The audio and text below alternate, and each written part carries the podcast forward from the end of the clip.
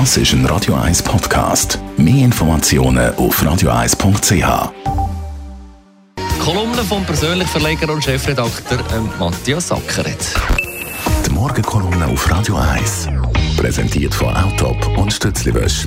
Wir bieten den Schlieren Zürich-Tüfenbrunnen und am Hauptbahnhof professionelle Innenreinigungen an. Wir freuen uns auf Ihren Besuch. Morgen, Matthias. Guten Morgen, Dani. Die Langstrasse soll ab 2020 autofrei sein. Ja, es sind manchmal die ganz kleinen Meldungen, die die grösste Wirkung haben. Diese Woche ist bekannt worden, eben die Langstrasse sollte 2020 autofrei werden. Nach genau 13 Jahren. 2007 hat man das beschlossen. Ein Online-Magazin hat ein bisschen ironisch geschrieben, der Gotthardtunnel sei schneller beschlossen und gebaut worden, wie da eben die Schließung von dieser Langstrasse. Ich habe mir lange überlegt, warum macht man das wirklich? Wer jemand mit dem Auto in Zürich unterwegs ist, wird wissen, dass wenn denn die Langstrasse gesperrt ist im nächsten Jahr, dass das ein unheilvolles Verkehrschaos geben werde. Denn die Langstrasse ist ja wirklich eine der wichtigen Verkehrsadern vom Limaplatz zum Helvetiaplatz. Und trotzdem, wenn man den Entscheid vom Stadtrat ein bisschen hinterfragt, dann spürt man ein bisschen etwas über Denkweise, über DNA vom Zürcher Stadtrat. Ich habe auch Überlegungen gemacht. Wenn wir die grossen Boulevards auf der Welt anschauen, zum Beispiel Champs-Élysées in Paris, Fifth Avenue in New York oder der Kudamm in Berlin, die sind alle selber nicht autofrei. Dort sieht man Autos. Aber in Zürich ist immer noch die Illusion und die Vorstellung, dass man eben das Auto könnte aus der Stadt raus vertreiben. Es gibt verschiedene Beispiele, also zum Beispiel die Rosengartenstraße, die jetzt mit einem Tunnel soll lanciert werden, die soll verkehrsfrei werden. Die Weststraße ist verkehrsfrei, der Limagé ist verkehrsfrei und jetzt dann eben auch die berühmte Langstraße.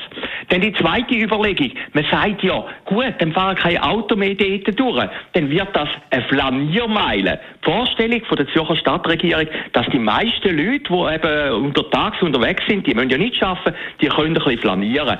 An der Langstrasse selber hat es ja sehr, sehr viele schöne Kaffees, die draussen sind, sehr Schmuck. Man kann dort durch sinieren und lavieren. Nein, die Idee von der Erschliessung von der Langstrasse bei aller Ironie und beim leichten Zynismus, den ich jetzt anwende, ist natürlich absurd. Man macht da etwas, was sich eigentlich bewährt hat in den letzten Jahren. Und wenn man einmal, wie ich es am Anfang gesagt habe, schon mal mit dem Auto dort durchgefahren ist, dann weiß man einfach, das wird ein unheimliches Chaos geben. Dann ist aber der Schweizer, und das ist der dritte Punkt, gleich jemand, der den Kompromiss liebt. Man sagt, gut, die Langstrasse ist jetzt verkehrsfrei, man will dann hinten durch, Kanonengas, Lagerstraße wie die alle heißen, aber zur Nacht kann man dann doppelspurig durchfahren. Da ist auch wieder die Idee dahinter, und die ist auch ein bisschen realitätsfremd, dass der normale Bürger von Zürich oder der normale Kleinunternehmer, der normale Gewerbler, dass die dann am Morgen am 4 oder am 5 mit dem Auto durch die Langstrasse durchfahren.